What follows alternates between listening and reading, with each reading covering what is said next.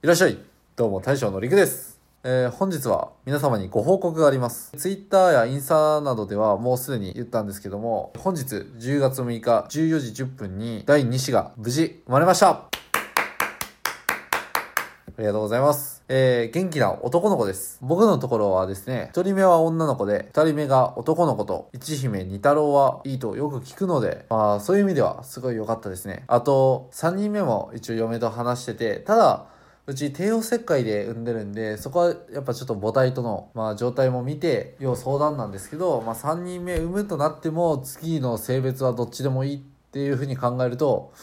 やっぱ気は楽ですね。はい、すごい良かったです。ね、やっぱ出産は感動しますね。はい。一人目の時も帰りの車でめっちゃ涙が出て、出てきてすぐとか、あの、嫁と会ってる時とかは大丈夫なんですけど、一人になった時にすっごい涙が止まらんかったっすね、一人目の時。で、二人目の時は、ちょっとコロナの影響もあって、赤ちゃんが出てきた時に、もう僕一人やったんですよね。前は嫁さんの親と僕のとこの親とかがいたんですけど、まあ今回は一人で撮影しながらちょっと見てたんですけど、まあ泣きそうでしたね、やっぱ。けどまあ、その息子が看護師さんに豪快におしっこをぶちまけてたんですね。まあそれ見たら涙が引っ込んでしまいましたね。はい。で、やっぱ待ってる間も、一人目を経験してるんで、大体こんくらいの時間で出てくるなっていうのがやっぱわかるんですよね。帝王切開やと。なんで、まあやっぱ時間が近づいてくると心臓はすごいバクバクしますし、もうひたすらにカメラちゃんと起動するかっていうのを入念にチェックしましたね。で、あと皆さん、もしかしたら気になってる方いるかなと思うんですけども、病院のコロナの影響なんですけど、帝王切開だと、その手術の前後1時間しか入れません。旦那さんも。で、普通の出産でも、まあ生まれて、やっぱ1時間ほどになりますね。その後もやっぱ面会しにとかやっぱ行きたいですけど、もうあとやっぱ帰ってくるまで、退院してくるまではちょっと会えないということで、寂しいですね、そこは。その病院に入る時も、やっぱ入り口に2人の看護師さんがいて、そこで検温と、まあどういったご用で来ましたかっていうことで、紙を書いていただくっていう風に、やっぱ厳重になってましたね。まあそこはやっぱ小さな命をすごい預かってる場所ですから、まあそこまで慎重になるのは仕方ないかなと思いつつ、その隣の石川県では全然普通に面会できるらしいので、そう思うと個人的には合わせてほしいなとはやっぱ思いますね。けどまあ、人様のお子さんもいますんで、まあ、そこは